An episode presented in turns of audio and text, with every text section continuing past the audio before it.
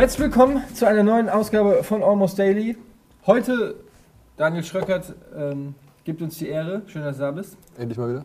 Ja, endlich mal wieder. Was war das letzte Thema, bei dem du da warst? Das letzte war Anime-Serien. Anime-Serien, Wovon ich jetzt nicht stimmt. so viel Plan hatte wie hier die beiden Booty-Männer, aber ähm, es war ein sehr nettes Gespräch. Ja, heute auch wieder ein Thema, das vielleicht auch einen Ausflug in den filmischen oder in den Serienbereich ermöglicht. Wir wollen heute über Hype reden. Im weitesten Sinne und auch im engsten Sinne. Ähm, Hype gibt es ja nicht nur in Bezug auf Film und Fernsehen, gibt es ja auch auf Fußball Fußballspieler zum Beispiel. zum Beispiel. Was, wa- Nils, wie definierst, wie definierst du den Begriff Hype? Äh, hab, ich habe ihn noch nie definiert, ich mache es on the fly. Ähm, Hype ist für mich die, eine, die punktuell kanalisierte Aufmerksamkeit und Erwartungshaltung an eine Sache, die ähm, eine Erwartungs... Ja, nee, das war's. Ich war bin schon fertig. Punkt. Punkt. Also die punktuell, was war's? Ich habe schon wieder. Erwartungshaltung an eine Sache. Die Ja. punktuell gesteigerte, Nee, die, die auf einen Punkt kanalisierte die auf einen Punkt Erwartungshaltung. kanalisierte Erwartungshaltung an eine Ja. Sache. Ja. ist schon mal nicht schlecht. Wie würdest du es sagen? Ich würde es als ähm, eher atmosphärischen Zustand in vielleicht Funk. Fernsehen, Internet oder sonst irgendwas beschreiben. Also es ist nicht greifbar, aber man merkt, viele Leute sind an einem, einer bestimmten Sache interessiert und, und ähm, ja, pushen sich so hoch. Also da heißt es zum Beispiel, der neue Robocop kommt raus. Man sieht ein Bild und alle, die ganze Welt, also die Netzwelt von mir aus, sagt, oh geil, guck mal, hier hast du gesehen, das neue Bild, das neue Bild und oh, hier hast du gesehen, hier die Dreharbeiten haben schon begonnen und was weiß ich.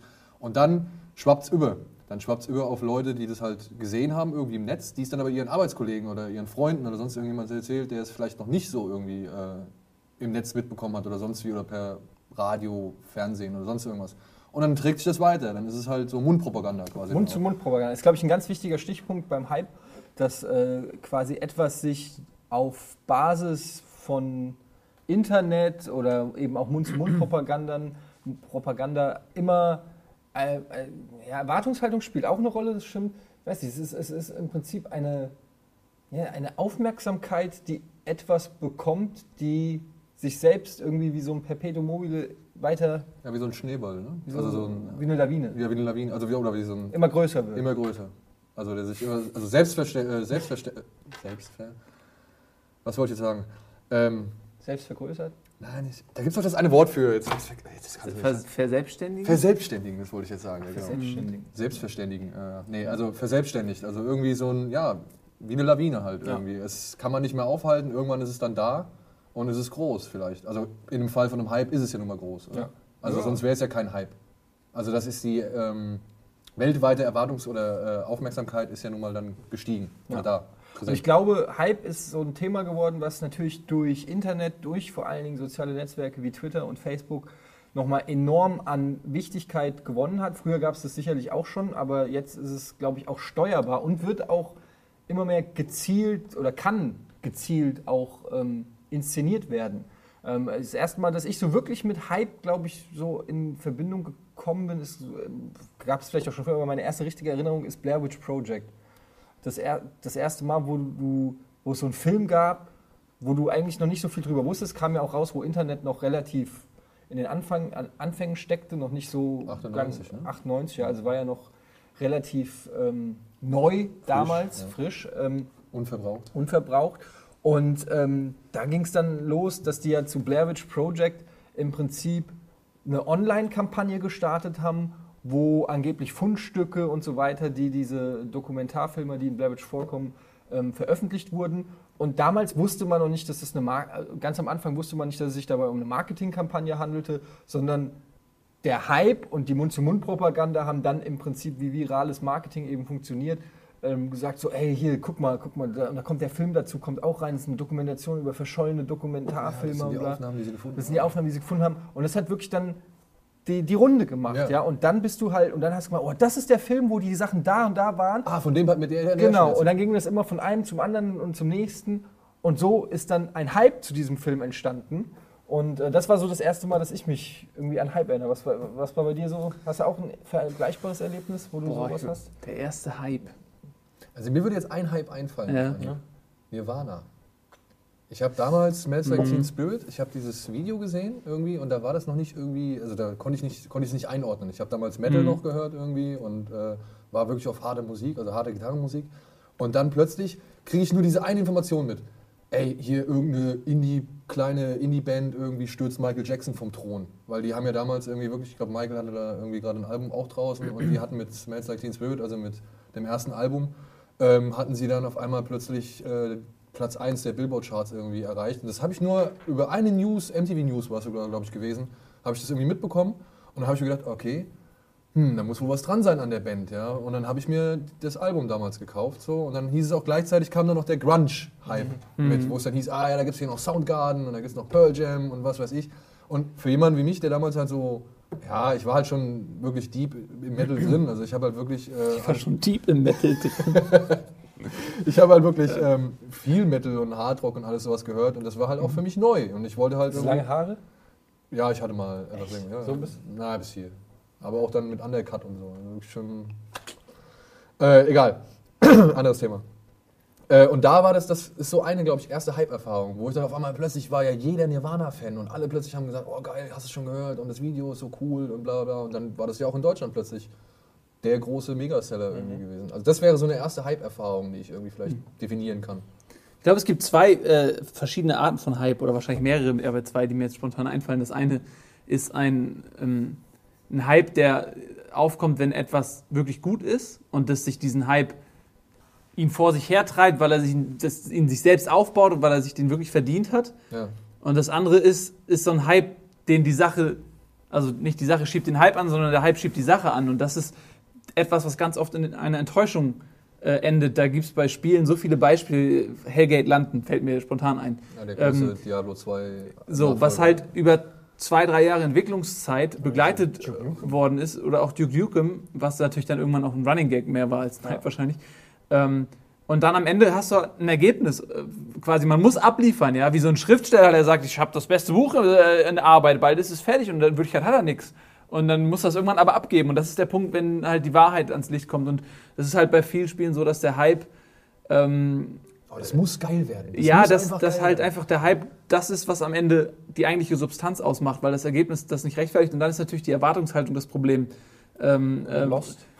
ja, natürlich, weil das Problem ist, du kannst eine Sache, wenn die zum Beispiel eine, eine 5 ist, ja, also so in einer, sagen wir mal, einer objektiven Bewertung eine 5 ist, von, auf einer Skala von 1 bis 10, egal ob es jetzt Musik, Film oder Videospiel ist. Wobei fünf Und- mittelmäßig Ja, jetzt mal, ich sage das ja extra so, damit es so überall noch Raum hat, sich auszudehnen. Und ähm, wenn es jetzt einen mega Hype gibt, ja, dann ist der Hype treibt dich von der Erwartungshaltung auf eine 10. Und wenn es dann eine 5 ist, dann ist es für dich eine riesen Enttäuschung. Aber wenn die 5 aus dem Nichts kommt, dann ist es immer eine solide 5. Und deswegen kann halt Hype äh, halt auch viel kaputt machen. Hype kann auch nach hinten losgehen. Ja, auf aber ich gebe dir recht. Also ich glaube auch, dass es dann zwei Formen von Hype gibt. Einmal, wenn irgendwie was wirklich gut ist, wie jetzt zum Beispiel Argo. Ich hatte von Argo irgendwie auch wirklich, ich hatte keine Ahnung, dass Ben Affleck irgendwie diesen Film dreht irgendwie und oder dass, dass es sein nächstes Projekt ist.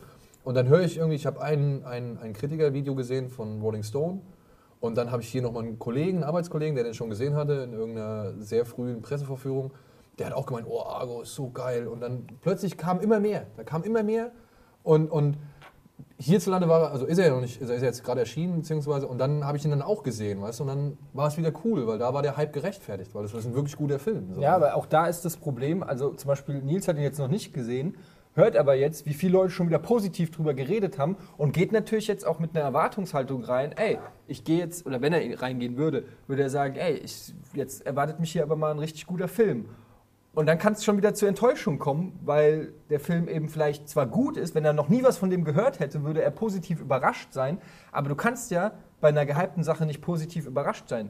Weißt du, das ist ja eigentlich genau das Problem am Hype. Du kannst, also im besten Fall würdest du deinem Hype gerecht. Dann ist alles so, wie es du es erwartet hast. Und im schlechtesten Fall, also klappt es nicht, aber in seltensten Fällen kannst du ja Hype noch übertreffen. Also wann, also ich kann mich eigentlich fast nie erinnern, dass irgendeiner gesagt hat, das ist der geilste Film der Welt und dann war er noch besser als der Ja, geilste okay. Film der Welt. Aber Also das, das- liegt wahrscheinlich auch in der Natur der Sache, weil die Leute ja auch alle übertreiben wollen. Das ist ja diese, dieses, äh, jemand erzählt eine Geschichte und mit jedem, ähm, wie bei Stille Post, halt, wie, mit jedem, der sie erzählt, wird sie spektakulärer. Ja. Und äh, der, der Feind wird 10 cm größer und auf einmal war er 5 Meter groß und heißt Goliath oder so, ja. Ähm, das liegt ja in der, auch in der Natur des Menschen, dass wenn man selbst, wenn einem irgendwas passiert ist, was man voll geil fand, dann erzählt man das ja mit einem Enthusiasmus, so dass der andere kriegt dann wieder ein bisschen mehr mit und das ist natürlich, Stimmt, das ja. ist ja, ist ja ne?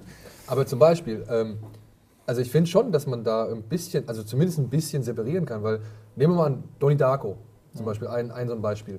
Da war der Film da, den haben nur wenige Leute gesehen. Der wurde ja dann aus dem Kino genommen, weil die Turbine da irgendwie durchs Dach fliegt. Das wollte man nach dem 11. September, wollte man das halt nicht irgendwie in amerikanischen Kinos haben. Und nichtsdestotrotz hat der Film ja eine riesengroße Fangemeinde über die Jahre hin aufge aufgebaut, weil Leute erkannt haben, ey, das ist ein echt guter Film. Gilt ja als Kultfilm. Ja, genau. Gilt als Kultfilm. Und da kam ja auch dann nach und nach, also dann wurde der Hype vielleicht über Jahre hinweg gestreckt. Ja, so dass mittlerweile heute richtig viele Leute sagen, ja, das ist ein geiler Film. Aber da war auch der Hype, der hat sich nach und nach Da gibt aufgebaut. es sogar noch ein krasseres Beispiel. Äh, Blade Runner war seinerzeit, als er in die Kinos kam, absoluter Megaflop. Kam, zu, glaube ich, zur gleichen Zeit wie Star Wars und The Thing in die Kinos. Ähm, und sogar noch hier ähm, E.T., meine ich. Nee, E.T. war später. E.T. Dings, äh, Begegnung der dritten Art Ah, ja, von, okay. von Spielberg. Spielberg. Ähm, wie heißt er? Na, wie heißt er denn wirklich? Die unheimlich. Nee, die Close Encounters Close Encounters of the Third Encounter. Ja. Ähm, kam also zu einer Zeit in die Kinos, wo Science Fiction sehr ähm, actionlastig und unterhaltsam war. Und Blade Runner selbst ist ja eher spirituell und, und, und philosophisch angehaucht, sage ich mal. Ähm, und hat im Kino nicht funktioniert. Er hat gefloppt. Und Harrison Ford hat sich da von dem Film distanziert, hat gemeint, er ist auch nicht zufrieden mit dem Film, ist auch, äh, war auch nicht cool mit ihm. Mittlerweile hat er das, glaube ich, revidiert. Aber mittlerweile gilt der Film als absoluter Kultfilm, als einer der besten Filme, die es je gab und ist richtig krass. Also es kann auch ähm, passieren, dass ein Hype viel später ausgelöst wird. Genau. Also gerade heutzutage, ich glaube, damals gab es ja, wie gesagt, auch noch kein Internet und so. Ähm, heutzutage wird halt, gibt es halt auch Hype und es gibt ganz schnell den Gegenhype. Ja. Also das merke ich halt auch immer wieder, dass irgendwas wird, ich, zum Beispiel ich, dieses Beispiel Coney, habt ihr sicherlich mitgekriegt. Diese, Ach, der, der, der, der äh, afrikanische Diktator, oder? ja, genau, dieser, der, der Kinder verschleppt und so. Da gab es ja diese äh, Coney-Kampagne, wo ähm, quasi so auch so eine virale Marketingkampagne, wo sich alle dazu mobilisieren sollten, Solidarität für diese Kinder und für diese Kampagne und Awareness, also Aufmerksamkeit auf, diese, auf diesen Fall ähm, bringen und dadurch Druck erhöhen, dass da was passiert in diesem Fall. Ähm, und das ging innerhalb von ein paar Tagen, hat dieses Video ein paar Millionen Klicks gehabt auf YouTube. Plötzlich haben alle äh, ihre, ihre Bilder geändert in Coney und überall wurde es und jeder hatte irgendwie, konnte so ein bisschen sagen, ey, guck mal, ich interessiere mich, ich setze mich politisch ein. Dann kam raus, dass die Organisation dahinter ähm, auch irgendwie so nicht ganz Nicht sauber ganz ist, ist, ja. und ähm, fragwürdige Aktionen unterstützt. Und plötzlich gab es direkt eine Anti-Coney-Kampagne. Weißt du, es gab dann plötzlich virale Videos, die es verarscht haben, oder eine, es gab ein virales Video, die die Organisation vorgestellt hat. Dann gab es die Leute, die alle die Coney supportet haben, klar gemacht hat, wie doof sie sind dafür, dass sie Coney supporten. Also es gab direkt so einen Hype und Gegenhype. Das liegt mittlerweile auch, finde ich, sehr eng beieinander, weil du natürlich dadurch auch auffällst, wenn du, wenn du gegen den Strom schwimmst. Ich glaube auch, dass es eine ähm, unglaublich kurze Halbwertszeit mittlerweile gibt, was solche Dinge Ja. angeht. Ich, äh, zum einen ist ja auch unsere, unsere eigene Aufmerksamkeitsspanne ähm, sehr gering. Also das habe ich, an- hab ich an mir festgestellt und ich stelle es auch an euch fest. Daniel, Äh, ja, dass man halt echt? Schwierigkeiten hat, hat, äh, sich längere Zeit auf eine Sache zu konzentrieren und oft dann schon ähm, irgendwie zum Handy greift oder um da rumfummeln, einfach weil man es nicht mehr gebacken kriegt, was eigentlich doof ist. Aber, aber das ist genauso wie, wie mit diesen ganzen Themen. Das, da werden ständig neue Attraktionen durchs Dorf getrieben ähm, und man guckt gerade noch der einen zu, da rufen die ersten schon, ey, da ist der nächste und du drehst dich um, so wie so eine Parade, ja, die permanent an dir vorbeifährt. Und du kannst nicht zehn Minuten lang einen Wagen angucken, weil der nächste kommt sofort. Und so funktioniert das im Internet auch. Und ähm, Gutes Beispiel, leider geil. Ja, das ging aber auch schnell, ne? Das ging super schnell. Es war super, äh, ähm, hier, leider geil, die, den, Au- den Ausdruck oder die Aussprache populär gemacht durch Deichkind, durch den Song. Ähm, in jedem Tweet, in jedem Facebook-Beitrag, überall, jeder hat es irgendwie gesagt, leider geil. Ah ja, das finde ich leider geil. Und es war auch irgendwie cool. Es hat irgendwie einen neuen, freshen Klang gehabt und war gut, aber es wurde so viel benutzt, dass es ganz schnell gekippt ist. Dass, dass aus einer Sache, die irgendwie sporadisch cool war oder die man gerne gesagt hat, die wurde so überkrass viel inflationär benutzt, dass es direkt gekippt ist und nach einer Woche gab es schon leider geil sagen, ist irgendwie Das verbale Arsch. das verbale, ja, oder das, Das verbale verbale Ed Hardy Arschgeweih. Shirt kenne Ja, ich, ja, ja. ja. Das verbale Ed Hardy Shirt. Und dieser Spruch war aber natürlich, weil der dann auch jeder gekriegt hat, der war natürlich nach drei Tagen schon nicht mehr cool. Und irgendwie, das ist voll krass, mir geht es manchmal so, weil ich halt auch viel Twitter lese und auch Facebook und so, ähm, dass man schon am besten sich abschottet. Man will, traut sich gar nicht mehr irgendwas zu sagen, weil du kriegst entweder von links oder rechts, kriegst du sofort, ey, das ist alt oder das ist nicht mehr cool oder das zu sagen. Ich finde es teilweise schon krass. Das, dieses Beispiel mit der Parade, die vorbeigeht, trifft es perfekt. So, das ist, die Halbwertszeit von allem ist extrem kurz geworden. Aber liegt es daran, dass wir so viele Meinungen auf einmal uns irgendwie äh, ja, zu Gemüte führen? Früher zum Beispiel, nehmen wir an, man hatte irgendeinen geilen Film gesehen und, oder man hat irgendwie eine geile Band irgendwie gesehen auf einem Konzert oder sonst irgendwas und trägt das nach außen hin. Ähm, da hat man ja nur irgendwie so nach und nach, so peu à peu, irgendwelche Meinungen dazu einholen können. Entweder die waren halt dann auch irgendwie, ja, mal, ja, geht so, oder waren auch so genauso begeistert. Aber dass man halt so ein riesen Spektrum an Meinungen quasi irgendwie einfangen konnte. Das hat man früher ja nicht so gehabt, wie jetzt zu Zeiten des Internets. Also ich glaube, dass generell alles langsamer ist, dass du halt ähm, das Internet rückt so eine Masse so eng oh, zusammen und du kriegst von allem alles permanent. Und früher hattest du einen Schulhof und du hattest Ja. Ja, also du hattest ja nicht viel mehr. Es gab nicht dieses Forum, was du jetzt halt hast. Du, du bist permanent online. Du kriegst permanent Infos und irgendwas ist immer, was gerade passiert und du musst voll Schritt halten damit und oh, das nächste. So, das war früher, früher war das wirklich gemächlicher Aber das ist alles. doch schnell eigentlich. Ja, das meine ich ja. Aber du gerade gesagt hast, es ist langsam geworden. Nee, nee, nee. Äh, Früher war es langsam. Ach so, okay. Ja, und äh, heute ist alles so schnell geworden. Und äh, alleine, ich meine, es ist ja Wahnsinn, wirklich. Du hast, wenn du früher einen Film geguckt hast, dann hast du mit deinen Freunden vielleicht drüber geredet oder jemand hat davon gehört. Das war bei Videospielen übrigens auch so. Ich meine, da gab es Videospielzeitschriften. Aber da, da ist ein Spiel auch nicht so schnell out äh, und ersetzt worden durch was Neues. Ich meine, da gab es immer mal so, da gab- war auch so diese, diese Raubkopierphase, da hast du von irgendjemandem eine Festplatte bekommen und da waren dann Spiele drauf, die kanntest du noch gar nicht, aber die waren schon ein paar Jahre alt und du hast die einfach so entdeckt oder so. Das ist, das war ich irgendwie. das- Ich finde das total furchtbar. Ich bin jemand, der zwar viel im Internet unterwegs ist, aber ich kenne natürlich auch nicht jeden Gag und jede Seite, ja. Und manchmal sehe ich was Lustiges, wo ich lachen muss und denke mir so, ey, wenn ich das lustig finde und noch nicht kenne, ist die Chance hoch, dass das viele von meinen Followern auf Twitter auch nicht kennen und denke mir so, ey, hier, guckt euch das mal an. Und dann und dann kriegst du teilweise virtuell oder digitale Watschen, das ist nicht mehr feierlich. Da wird dir dann an den Kopf geworfen, ey, das ist voll alt, das gab es gestern schon auf Reddit. So, weißt du, wo du dir denkst, ey, es ist noch nicht 24 Stunden Alt. auf der Welt existiert im Internet und es, ist, es hat offensichtlich schon seine Relevanz verloren. Und ich muss mich schon an, ich werde schon angefeindet ähm, dafür, dass ich es wage, etwas, das 24 Stunden her ist, zu zeigen. Das zeigt ja schon,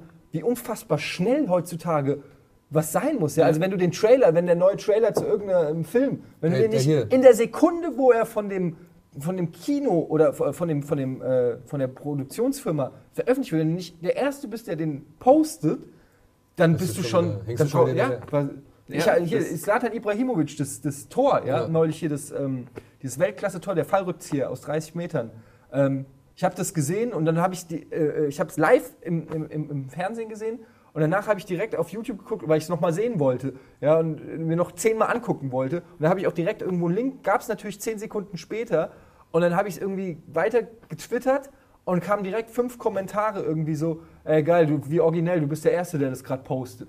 So, Ja, ich weiß, das ist, das ist, komisch, dass, ein, dass die Leute auch so aggressiv reagieren, aber es ist, ich weiß auch nicht, warum das so ist. Zum einen Ja, zeigen sie halt- natürlich auch selbst nach dem Motto, ich, Junge, ich war vor dir da, das ist auch so ein bisschen Selbstbeweihräucherung. Auf der anderen Seite ist es vielleicht auch so, jeder surft dieselben Seiten ab, so, weißt du? ja, eben Und nicht.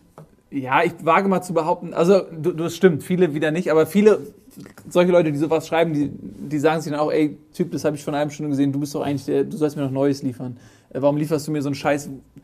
Keine Ahnung. Ja, aber was ist das für ein Anspruch? Ich vers- ja, ich ich habe bei Twitter jetzt, weiß ich, 18.000 Leute. So, ich kann doch nicht eine News oder irgendeinen Link finden, von dem ich genau weiß, dass ihn 18.000 Leute noch nicht gesehen haben, sondern ich kann ja nur Sachen machen, ja, und, und denken, okay, ein Großteil wird es nicht kennen. Natürlich wird es immer welche geben, die es auch kennen. Das Krasse ist ja, wenn ich jemand, wenn ich irgendwas lese und sehe, ich kenne das schon, gerade bei sowas wie Twitter, wo am Tag 2000 Messages über den Bildschirm flattern, kann ich doch überlesen, kann ich doch einfach drauf scheißen. Gut, das hat mich jetzt nicht so ein weitergebracht, paar, ey, das kann ich noch nicht. Ich meine, du sagst ja selbst, du hast 18.000 Follower, ähm, dann können ja auch mal fünf dabei sein, die dich nerven, weißt du? Ja, natürlich, aber das ist ja das Gleiche eigentlich nur andersrum. Eigentlich schon, Problem aber du ja weißt ja, dass, dass, dass immer die, die die negative Kritik äußern, weißt du, fünf Leute sagen Halt's Maul, du Spast, ja, 17.995 sagen nichts, ja, und trotzdem fucken einen die fünf ab.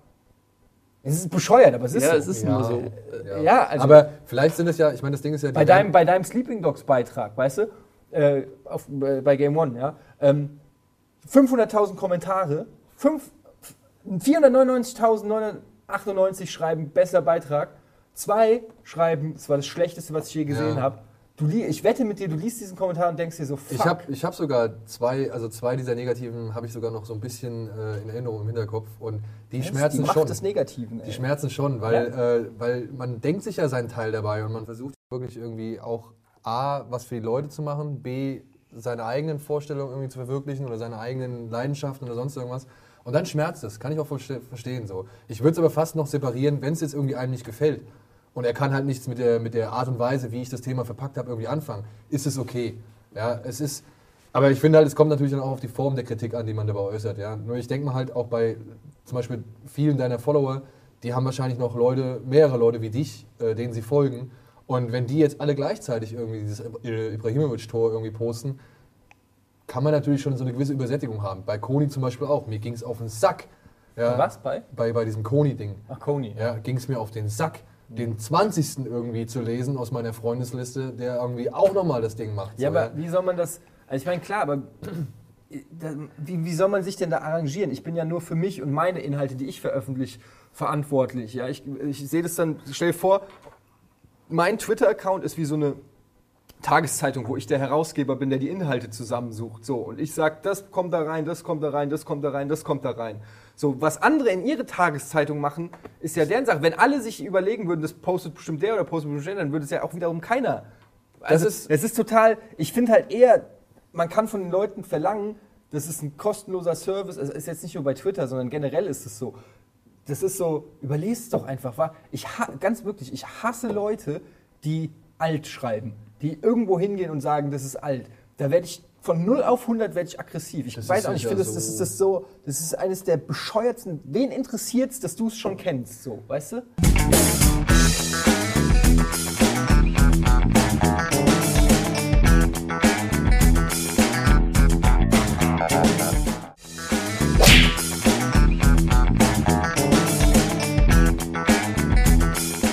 Ja, ey, ich verstehe, was du meinst, aber das ist, das sind, ist ja wirklich die Minderheit. Das Schlimme daran ist, dass die Minderheit die größeren Emotionen erzeugt, über die man dann letztendlich redet. Und den größeren Eigentlich Einsatz zeigt. Sollte man das tatsächlich ähm, ignorieren und überlesen, weil, ey, das ist, das ist normal. Man kann nicht ab einer gewissen Masse erwarten, dass da nur Leute bei sind, die einen lieben, glaube ich. Nee, das, das- ist so. Ja gut, aber gerade warum folgen sie ihm dann? Ja, warum trollt man gerne? Warum gehen Leute ins Game One Forum und schreiben, wie scheiße sie alles finden? Oder erster? Ja, na gut, das ist ja nochmal was anderes, aber generell, das, das ist nochmal ein anderes Thema. Aber ähm, ja, du hast natürlich vollkommen recht, dass man es eigentlich ignorieren sollte oder so, aber ich merke es halt immer wieder, dass, also mir fällt es teilweise, me me meistens ist es jetzt nicht so, dass ich nachts nicht schlafen kann deswegen oder so. Mir geht es einfach nur um diesen Trend. Ähm, ich habe das ja auch schon äh, von Leuten, ich kenne das ja von Leuten, die man kennt, ja, auch also im näheren Bekanntenkreis gibt es ja Leute so, die dich haten, wenn du irgendwas schickst. Also wir haben das in unserem Firmen-Mail-Verteiler, passiert mir das, dass ich irgendeinen Link rumschicke und dann als Antwort von irgendeinem Kollegen kriege, Alter, das ist schon drei Tage alt. Dann würde ich am liebsten würgen. Das ist so, ja. Ey, weißt du, eines einer der schlauesten Sätze, die im Internet äh, je geschrieben wurden, ist Don't feed the troll. Ich finde, dieser Satz ist so weise und so wahr, äh, weil so ist es einfach. Da kommt dieser Troll, ja, und er schreibt irgendeinen Scheiß. Und wenn das keinen interessiert, was er schreibt, dann blutet er aus. Dann ist es so, als wenn, wenn der auf einer Frequenz redet, die wir nicht wahrnehmen können, sondern nur Wale, die wir nicht sind. Ähm, und dann hört ihn kein Mensch und dann, dann ist er de facto irrelevant. Dann ist er, ist er der Baum, der im Wald umfällt und kein ähm, End ist da, um ihn wieder äh, aufzubauen. Das ist, so ist es doch. Und man, man, wenn du diesen, diesen Trolls Futter gibst in Form von Aufmerksamkeit, dann werden sie nie sterben. Das ich, heißt, ich, ich, ich gehe ja nicht drauf ein, so in der Regel. Jetzt, Also- in diesem Moment, wissen die Leute, die dich haten, dass, es, dass sie dich werden damit dich kriegen. Weißt du, sie kriegen dich. Die wissen genau, ich schreibe was und da sitzt der Eddie und fuckt sich ab. Aber das heißt, die sind Architekten deiner Emotionen. Ah, Moment, ich kann dazu sagen, dass ich auch schon Leute deswegen geblockt habe. Also für immer. Ich bin da knallhart, wenn, weil ich sehe da wirklich, ich denke mir dann so, okay, fuck you, das ist mein, mein Twitter-Account. Da schreibe ich, was ich will. Wenn es dir nicht gefällt, fuck you. Ja, aber genau, das ist das Ding. Du sagst, es ist deine Tageszeitung und du versuchst irgendwie daraus irgendwie, also bestimmte Themen, die dich interess- interessieren, quasi ähm, da reinzupacken und den Leuten zu präsentieren. Ich weiß nicht, ob du das den Leuten präsentieren willst oder ob du einfach nur, weil ich sehe es halt als bei Twitter zum Beispiel auch, wie auch bei Facebook, da ist etwas, das gefällt mir. Es ist mir egal, ob das irgendjemand nicht gefällt oder ob das genauso viele Leute mögen wie ich oder, oder richtig viele Leute mögen.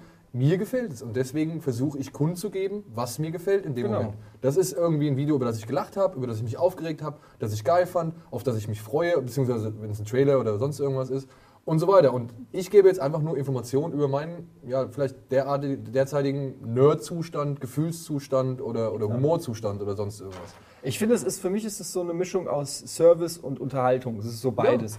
Ähm, ich denke mir, die Leute, die bei, jetzt sind wir zwar, kommen wir langsam echt vom Thema ab, aber äh, Leute, die einen bei, bei Twitter followen, das ist, die interessiert, was mich interessiert oder was mir durch den Kopf geht und was in meiner Welt passiert. So, so wie ich anderen auch follow, ja, wenn ich irgendwas, ich follow Kevin Smith, weil ich wissen will, ey, was macht der irgendwie gerade, was guckt der gerade, was denkt der darüber oder so. Er redet bestimmt. Wahrscheinlich, ja. Aber nur so als Beispiel, ne? Und dann denke ich, ich sehe irgendeinen Werbespot von Nike und denke mir, hey, das ist super cool, der hat mich zum Lachen gebracht. Dann gucke ich, ja, der ist noch relativ neu, kennt vielleicht noch nicht jeder. Hier, raus damit. So, weißt du, das ist ja ähm, nichts einfacher als das. Du kannst ja ignorieren, du musst ja nicht machen. Ähm, es ist was anderes, wenn ich jetzt, äh, weiß ich nicht, eine Fernsehsendung machen würde, wo ich nur persönlichen Scheiß reinpacken würde, der nur mich interessiert. Das wäre was anderes. Aber der Twitter-Account ist mein Spielzimmer. Und wenn dir das nicht gefällt, und ich mache das jetzt seit, weiß nicht, Jahren, dann weißt du ungefähr, was du von mir zu erwarten hast.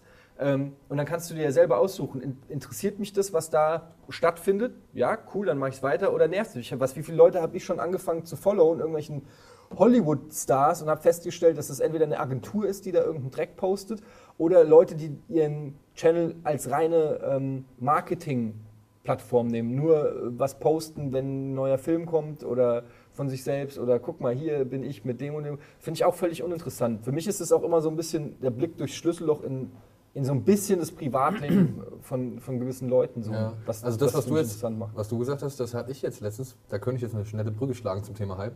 Ähm, da hat, weil ich bin ja jetzt relativ neu bei Twitter eigentlich, also ich mache das ja noch gar nicht so lange. Ähm, aber da hat irgendwie jemand, hat mir, folgt mir, habe ich gesehen, ich habe einen neuen Follower, Magnet Releasing. Und keine Ahnung, hörte sich für mich offiziell an. Habe mir das Profil angeguckt, haben auch schon mehrere tausend Follower. Ist irgendwie ein Filmdistributor aus Amerika. Hat irgendwie, aber und auch dann so auf, wie nennt das selbst, Badass-Movies. Jetzt frage ich mich, wieso folgt er mir? Eigentlich müsste ich doch ihm folgen. Ja, und das ist dann auch so, und dann kriegst du dann irgendwie eine Werbung irgendwie von wegen, oder beziehungsweise eine Privatnachricht von wegen, ey hier, vergiss nicht das Profil und das Profil und wir verschicken auch oder verschenken auch gerne mal irgendwie Blu-Rays und DVDs und all so ein Kram. Gut, kann ich jetzt als Werbeaktion abkanzeln, aber ich war dann auf dem Profil und war dann gleichzeitig auch auf deren Homepage und habe mal angeguckt, was sie so ein Programm haben. Unter anderem VHS haben die ein Programm oder haben die, vertreiben die. Und ähm, Call of Nature, jetzt ein neuer Film mit dem Patton Oswald, hast du von dem schon mal gehört?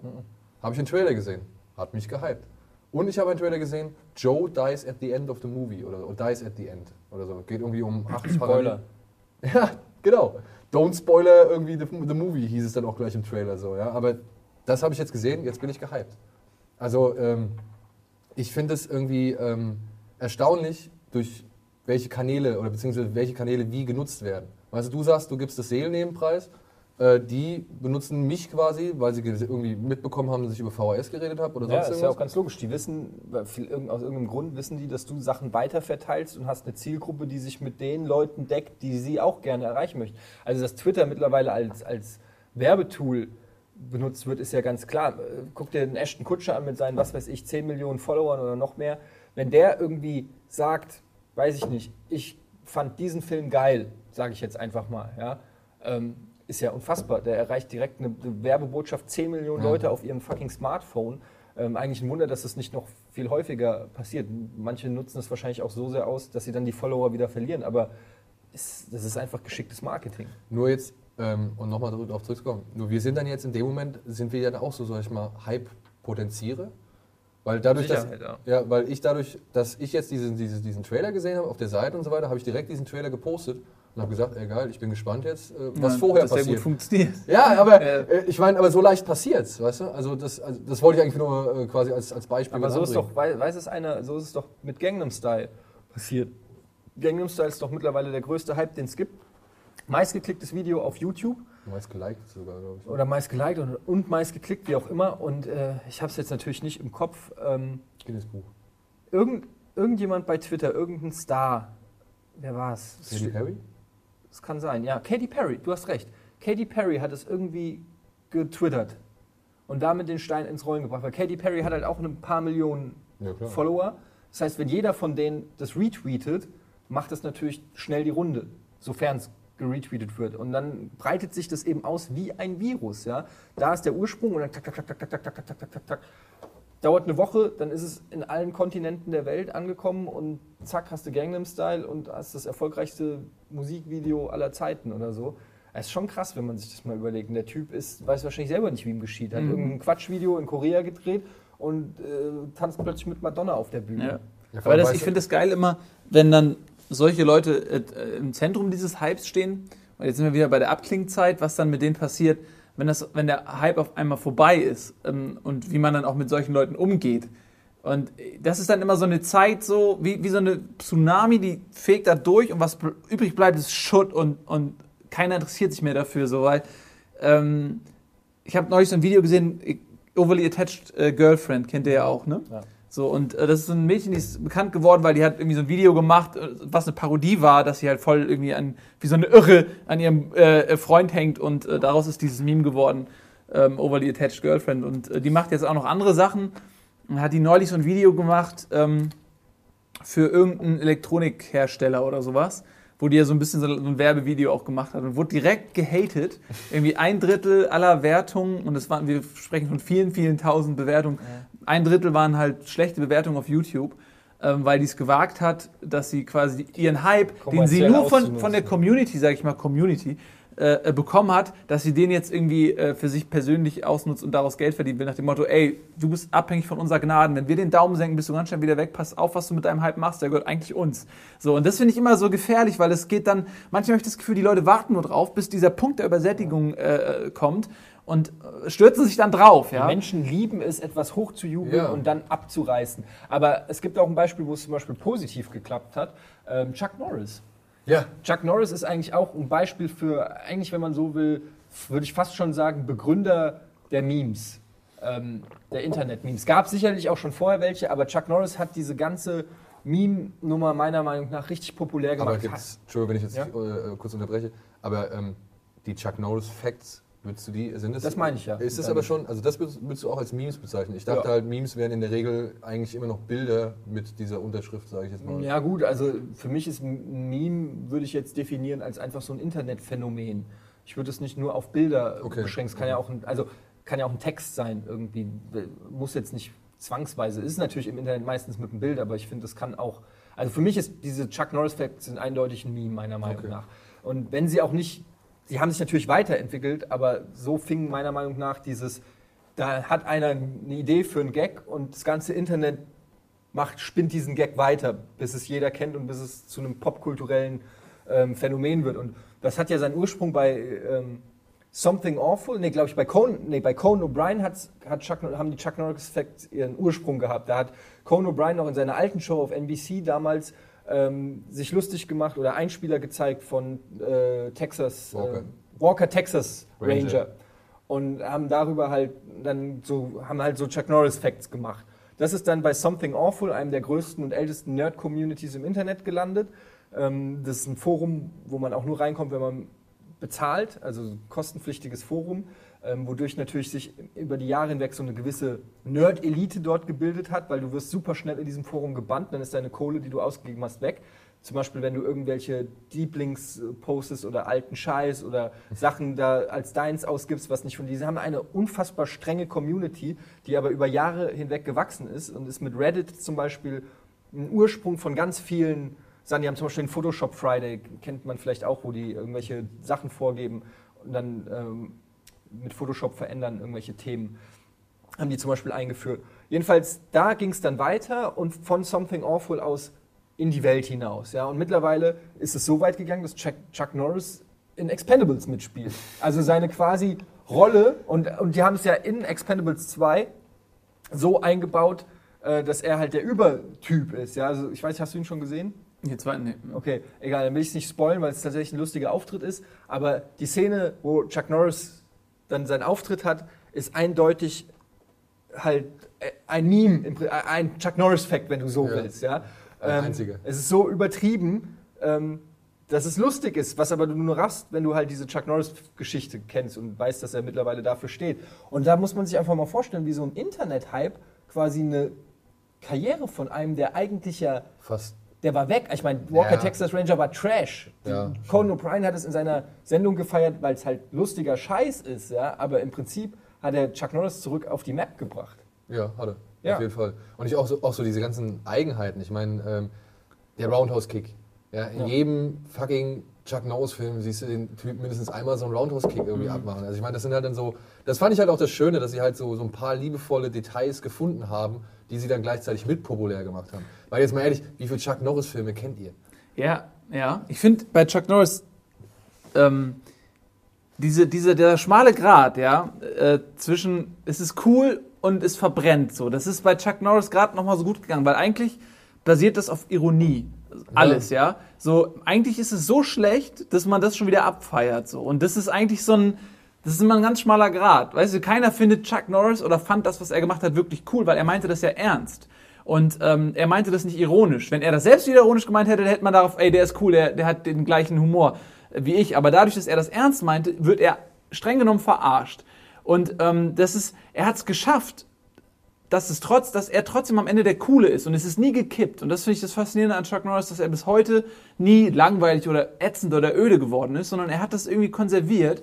Und das passiert nicht häufig, Nee. dass jemand das schafft, dass, so, dass, äh, dass er nicht irgendwann in Ungnade fällt. So, Ich das, jetzt auch momentan keinen, der, also was, was wäre denn noch so ein Beispiel dafür, dass jemand aus der Versenkung nochmal hochgeholt wird, wie jetzt Chuck Norris? Jack Bauer vielleicht für 24 so Aber ein das- das bisschen, dauert aber ähm? Das würde dann wenn noch dauern. Also ich finde jetzt nicht, dass der jetzt so präsent ist oder. nee, ich meine damals, als 24 neu war. Ja, okay. Ach, du meinst, Ähm. dass die Serie 24 Jack Bauer quasi wieder, äh, Kiefer So. Sutherland Ja, ja, genau. wieder. Ja, ja. Gut, aber das ist, Ja. das ist aber jetzt, ja, ist aber kein Hype. Das ist ja eigentlich ein gängiges Ding, dass du einen Hit landest und Hype wäre eher gewesen, die ganze, der ganze Rummel, der halt um, um 24 entstanden ist. Von wegen, ey, wir haben hier eine Serie, 24 Folgen, eine Stunde Echtzeit und so weiter. Also alles passiert. Das war ja der Hype eigentlich um, um 24. Also das war jetzt nicht Äh, unbedingt- ja, es ist mir jetzt auch, ich will es nicht verteidigen, weil es mir gerade spontan gekommen ist, aber ich habe halt die Parallele gesehen, dass Kiefer Sutherland halt vorher äh, filmisch tot war, sagen wir mal so, und dieses Projekt war ja auch nicht als Blockbuster ausgelegt. Ja, und, aber das äh, stimmt. Also natürlich gibt es Sachen, die äh, so einschlagen, dass du plötzlich totgeglaubte wieder, ähm, wieder zurückkommen. Also ähm, da gibt es sicherlich aber auch viele Beispiele für im, im Entertainment-Bereich Leute, die, weiß ich nicht, einen Song, äh, irgendwelche einen Hit-Song rausbringen. Ich meine hier Kylie Minogue. Ähm, Stimmt, war auch hab ich lange Zeit. neu, wo habe ich das gesehen? Da lief neulich ein Special, daher weiß ich das. Ähm, Kylie Minogue hat, war am Anfang ihrer Karriere super erfolgreich in Australien Mhm. mit Neighbours, mit Jason Donovan. Ich weiß das, weil meine Schwester das ganze Kinderzimmer voll mit Plakaten hatte von äh, Jason Donovan. Äh, mit, äh, mit Neighbours, Nachbarn äh, hier zu hier, Deutsch. Und, ähm, auf Sat 1. und dann hatte sie, glaube ich, einen ersten Song, äh, hier I Should Be So Lucky. Lucky, lucky, lucky, I should be so lucky. Genau. Und ihre Schwester war aber zu dem Zeitpunkt erfolgreicher als Dani. sie, Dani Minogue. Und dann hat sie, einen- haben die den Song zusammengebracht und ich weiß, es ist alles so präsent, weil es neulich erst irgendwo lief eine Doku, da habe ich es gesehen.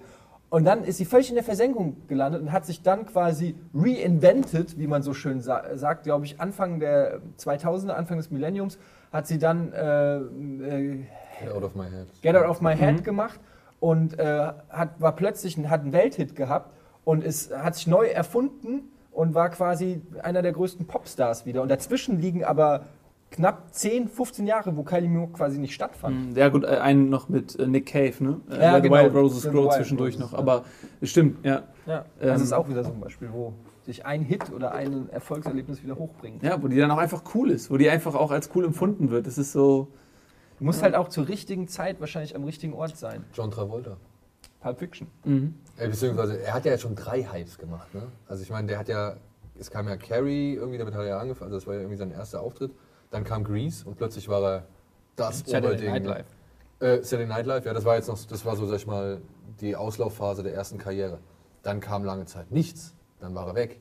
Dann kam, guck mal, wer da spricht. Stimmt. Und plötzlich war John Travolta wieder irgendwie jemand, okay, den Aber hat er dann nach, aber hat er Guck mal, wer da spricht, für irgendwas genutzt? Er hat auch Guck mal, wer da spricht, nur für Guck mal, wer da spricht 2 und 3 genutzt. Ja, ja. Und dann kam auch wieder lange Zeit nichts. Ja. Und dann kam auf einmal Pulp Fiction. Ja. Und seitdem kann sich, glaube ich, Travolta nicht mehr beschweren irgendwie über Arbeitsaufträge und, und, und ja, Das Wohlstand. Image halt einfach auch. So, ja. Ja, ne? Also Aber- ich meine, gut, Tarantino, er hat es ja nun mal auch schon öfter mal geschafft, irgendwie Figuren oder Darsteller irgendwie nochmal ins, ins Popkulturbewusstsein zu drängen, die man selbst Weil vielleicht nie. noch? Ja, David, äh, David Carradine zum Beispiel. Wer kennt noch Kung Fu von den Leuten, die Kill Bill geil Ja, fanden? aber ich meine, er- aber der hat danach ja auch nichts mehr gemacht. Also außer sich beim, Nein. beim Wichsen erhängen. Ja, gut, das war jetzt halt der unangenehme Nebeneffekt, aber er war ja auch schon wieder, der hat auch schon wieder richtig Ja gut, Tarantino setzt halt einfach auf Leute, die er cool findet, scheißegal, ob die momentan angesagt sind oder Ich Ja, ein super Beispiel ist von, von Tarantino ist halt äh, hier unser österreichischer äh, Oscar-Preisträger äh, Ja, ähm, Christoph äh. Christoph Christoph Waltz. Waltz. Der, den kannte kein Schwein, der hat in irgendwelchen deutschen Fernsehproduktionen mitgemacht. Und äh, dann hat er diese fantastische Rolle in, in Glorious Bastards bekommen und seitdem wird er in alle Hollywood-Filme integriert und, Und übrigens im nächsten Tarantino auch. ja, und ich meine, er hat sich das verdient, ne? Aber das ist gehypt. auch wieder so ein Ding, wo, pff, wo dieser, wo dieser Mann, äh, sein Talent ist ja offensichtlich nicht ähm, mit diesem Film entstanden, sondern der ist entdeckt worden. Ich finde das, so. weichen wir schon wieder, aber ist egal, Ja. lass uns drüber reden. Äh, Ich finde das bei Tarantino geil, er hat ja auch hier Pam Grier zum Beispiel. Pam Grier, das wäre jetzt meine in- nächste in Person Foxy, gewesen. Äh, Foxy, ich- Jackie Brown. Ähm, der hat irgendwie, ich glaube, das ist, was es selten auch in Hollywood gibt, ist, dass Tarantino sucht sich nicht irgendwie anders zum Beispiel als ein Woody Allen das macht, der sich immer die aktuell angesagtesten Stars der Dekade oder des Jahres zusammennimmt und in seinen Film einbaut. Oder immer die Vorgewinner des letzten Oscars sind im nächsten Woody Allen-Film. Aber Tarantino, da hat man irgendwie das Gefühl, der weiß, der schreibt, der schreibt ein Drehbuch. Nichts gegen, ich bin ein riesen Woody Allen-Fan, ich will nichts dagegen sagen, aber es ist, ist nur auffällig. Aber Tarantino schreibt ein Drehbuch und hat direkt ein Gesicht im Kopf. Der weiß genau, Alter, das, Das muss der Typ sein. Ja? Das, das, das muss der Typ sein, das muss der Typ sein, das muss der Typ sein. Und das passt dann auch immer irgendwie. Der hat dann, der baut dann nicht Jen, Jennifer, wie heißt sie, Jennifer Lawrence, hier, Hunger Games? Jen, Jennifer Lawrence. Vanessa Hutchins. Nee, Oder? The Hunger Games. Oder Lawrence? Ja. Jen Die weibliche Hauptdarstellerin Ja, oder was? Jennifer, Jennifer Lawrence. Lawrence, glaube ich. Jennifer Lawrence. Ja. Die, weißt du, ah, das ist gerade, Hunger Games, die ist gerade mega, oder Kristen Stewart, ist gerade mega angesagt, die baue ich jetzt in meinen Film rein. So, das macht er nicht, sondern der nimmt dann halt auch äh, irgendeinen, den, der mal vor 20 Jahren, David Carradine, ein gutes Beispiel, ja, der vor 20, 30 Jahren mal irgendwie was war und jetzt kennt den eigentlich keine Sau mehr, aber für seine Vision für, ist das genau richtig und das finde ich irgendwie, das finde ich geil. Ähm, wobei man sagen muss, dass er für Django Unchained ursprünglich Will Smith wollte und jetzt Jamie Foxx genommen hat, was natürlich Finde ich ein bisschen besser. Ich nehme äh, äh, Will Smith nicht so den Assi ab. Also, beziehungsweise den Rächer. Ja, nicht. Das ist vielleicht stimmt. dieses Sauermann-Image, was er da Stimmt, hat. aber gerade deshalb, ich denke. Wäre es cool gewesen, wenn er ihn wirklich Ich so hätte hätte gern gesehen, inszenieren was können, ja. Tarantino aus Will Smith gemacht hätte. So. Ja. Weißt du, das, Aber ich glaube, da traut sich dann ein Will Smith auch nicht. Der hat dann irgendwie, glaube ich, ein bisschen zu viel. Nee, der hatte, glaube ich, nur ein anderes Projekt. Sicher? Irgendwie. Ja, ja. Der wollte das schon, glaube ich. Aber da war irgendwas dazwischen. Ist ja auch wurscht. Wir, wir weichen wieder komplett vom Thema. Mhm. ja, aber wir wären jetzt, Stichwort Tarantino, ne? Ja. Wir wären beim Hype. Ja. Also, wir wissen nächstes Jahr Django Unchained. Du bist gehypt. Bist du gehypt?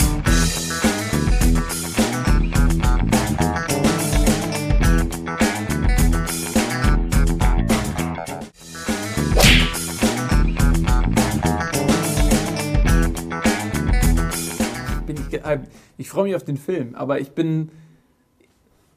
Also das Hype ist so eine, so eine Sache, weil ich finde Hype eigentlich prinzipiell immer doof, weil das etwas mit einem macht, was das Erlebnis dessen, auf was man sich freut, verändert. So. Ähm, wenn ich, ich versuche zum Beispiel, wenn ich weiß, da kommt irgendwas, auf was das ich mich freue, versuche ich eigentlich alle Informationen von mir wegzuhalten. Und ich will auch nicht mit allzu vielen Leuten schon vorab drüber quatschen, weil ich will das Ding so erleben, wie derjenige, der es macht, will, dass ich es erlebe. Denn ähm, wenn ich jetzt mir schon 20 Trailer angucke zu einem Film oder so, oder mir schon Reviews durchlese oder mit Leuten zu viel drüber rede, dann, dann belaste ich mich mit zu vielen Informationen, ähm, die nehmen mir die Unschuld. Ich will die Dinge so sehen, Das ist interessant, weil Ähm, das ist bei mir zum Beispiel anders. ich weiß. Weil ich finde zum Beispiel Hype ist auch eine Form von Vorfreude. Ja, da wollte ich, das, da wollte ich Ja. dra- drauf hinaus. Das ist genau der Punkt. Und das ist, das ist halt die, die eine Sache, wo ich mich versuche zu schützen, um die Sache so genießen zu können, wie ich das selber will. Und das andere ist aber, was ist, wenn der Hype, nämlich diese Vorfreude, mit Leuten drüber zu reden, dran teilzunehmen, sich wie auf zum Beispiel eine Fußball-Weltmeisterschaft zu freuen, ähm, wo man drauf hinfiebert, dann ist ja das, also der Weg ist das Ziel, also dann ist halt diese Substanz der Vorfreude, kann man dem hinzuzählen und dann wäre es doof, sich das nicht zu geben. Und Also- man muss immer aufpassen, wie man sich entscheidet, finde Ja, ich. also ein gutes Beispiel ist zum Beispiel Prometheus.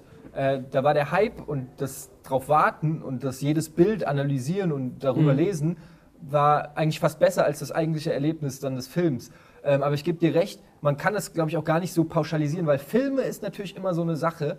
Ähm, wenn du zu viel weißt, ist es auch wieder scheiße. Gerade bei zum Beispiel, was, wo ich das zum Beispiel nicht mag, ist bei Comedies.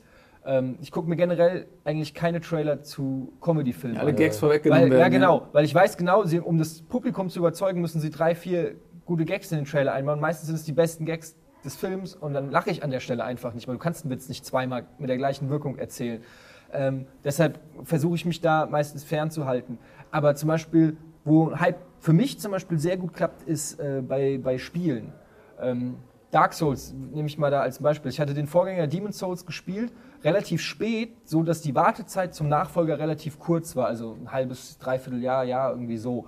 Und ähm, ich war so heiß auf diesen Nachfolger, dass ich jeden Screenshot analysiert habe. Was ist anders? Oh, was kann man da wohl machen? Wie wird man gegen diesen Gegner kämpfen? Dann, hab, dann kam der Trailer raus, habe ich Gänsehaut gekriegt. Da war, mir, war es mir egal, dass in dem Trailer schon drei, vier Endgegner zu sehen waren, sondern ich habe einfach nur diese Endgegner geguckt. Oh, was meinst du, ist das? Und ich war richtig, ich war so heiß. Ich, ich habe mich selbst in so einen Zustand versetzt, dass der, der Ungeduld. Dann war ich auf der E3, habe mich da irgendwie eine halbe Stunde angestellt, um nur fünf Minuten einmal zocken zu können, habe ein Grinsen auf dem Backen gehabt. Und dann, als das Spiel kam, habe ich erstmal einen Tag lang nur so angeguckt. Weißt du, ich wollte noch gar nicht reinstürzen, ich wollte es genießen, ich wollte richtig ready sein und so. Und das ist halt schon auch was, was geil ist. Ja? Also natürlich, wenn das Spiel dann scheiße ist, kann einen das auch richtig dann irgendwie fertig machen, weil du dir denkst, oh Gott, ich habe mich so drauf gefreut. Ja, das hatte ich bei Fallout zum Beispiel. Also Fallout 3 habe ich geliebt, ist einer meiner schönsten Spielerinnerungen Ja. äh, überhaupt. Und äh, dann kam Fallout New Vegas und ich habe mich voll gefreut, dass diese Reise für mich weitergeht. Und dann war ich halt enttäuscht, weil Fallout New Vegas ist nun mal das, was es ist. Und ähm, es ist nicht so schlecht, exakt. Es ist nicht so schlecht, aber du, da wo, wo ich herkam, ja, aus dem Land, aus dem Schlaraffenland der, der Spielewelt, Das ist ähm, im Wasteland. Da war das halt ein Abstieg so. Und das ist genau das Ding, wenn ich da. Beziehungsweise es war ja einfach nur eine, die Blaupause. noch Es mal war halt einfach more of the same. Anstrich irgendwie, oder? Es war eigentlich nicht wirklich schlechter, es war halt einfach nur Aber auch so- nicht neu. Also was ich, was ich zu dir nochmal ergänzen würde, ist, zum Beispiel, ich habe den Fehler gemacht, ich habe mich zum Beispiel für Dishonored, habe ich mich zu wenig informiert. Weißt du? Also da habe ich gedacht, ey geil, da stelle ich mir, also ich habe das, äh, die Story so ein bisschen erfahren, ich habe auf der, auf der Gamescom, konnte ich ein bisschen spielen, wollte aber dann auch, habe ich hier, da stand so ein Typ neben mir, dann habe ich gesagt, hier möchtest du spielen, ich möchte gar nicht mehr irgendwie, weil ich wollte eigentlich mehr von dem Spiel komplett auf mich wirken lassen, wenn ich es dann vor mir habe. Weil ich fand das Setting geil, ich fand die, die Grundgeschichte hat mich auch interessiert. Ich fand diese ganzen Möglichkeiten, die man hat, fand ich geil. Ich habe mich aber nicht näher dafür interessiert. Ich habe einfach gedacht, okay, ich freue mich drauf, ich habe richtig Bock drauf. Ich habe mir im Kopf ausgemalt, was ich kann ich alles machen, wie geil könnte das sein und, und oh, das wird bestimmt richtig cooles, äh, ein, ein, ein, ja, so ein, so ein reinziehendes Spielerlebnis irgendwie und habe dann auch wirklich alles beiseite gelegt, bis ich es dann hatte. Ja, und dann plötzlich war es nicht so, wie ich mir das vorgestellt habe. Ja, weil aber auch aufgrund der Tatsache, ich habe mich einfach vielleicht auch dann zu wenig informiert. Weißt du, ich habe ich hab mich zu wenig, ja, ähm, ich bin zu, zu wenig oder zu, äh, zu seicht in den Hype eingetaucht. Aber eigentlich so. müsste es nicht so sein, dass wenn ein Spiel oder ein Film oder was auch immer es ist, wirklich gut ist, müsste es ja eigentlich dir gefallen und dir Spaß machen, unabhängig, ob du dich jetzt viel informiert hast oder, oder nicht. Also weißt du, wenn das Spiel richtig geil ist, kann es ja trotzdem sein, dass du mit einer anderen Erwartungshaltung, du hast gedacht, es ist viel actionreicher und es war nicht actionreich. Oder du hast umgekehrt gedacht, es ist wenig Action und es ist viel Action. Aber generell, entweder ist es gut oder es ist nicht gut, oder? Naja, also ich meine zum Beispiel, ich, es ist vielleicht ein blöder Vergleich, aber jetzt mal verglichen mit Prometheus. Da habe ich diesen ersten langen Trailer. Es gab ja nur diesen einen, der so ein bisschen, dieser Teaser, der so ein bisschen eher alles nur angedeutet hat und wo noch nicht so viel zu sehen war. Und dann kam dieser erste richtig lange Trailer, wo man ja auch schon äh, quasi dieses Raumschiff äh, rollen sieht und so. Und ich habe das gesehen und habe mir gedacht, Alter, das wird mit Sicherheit das Finale des Films.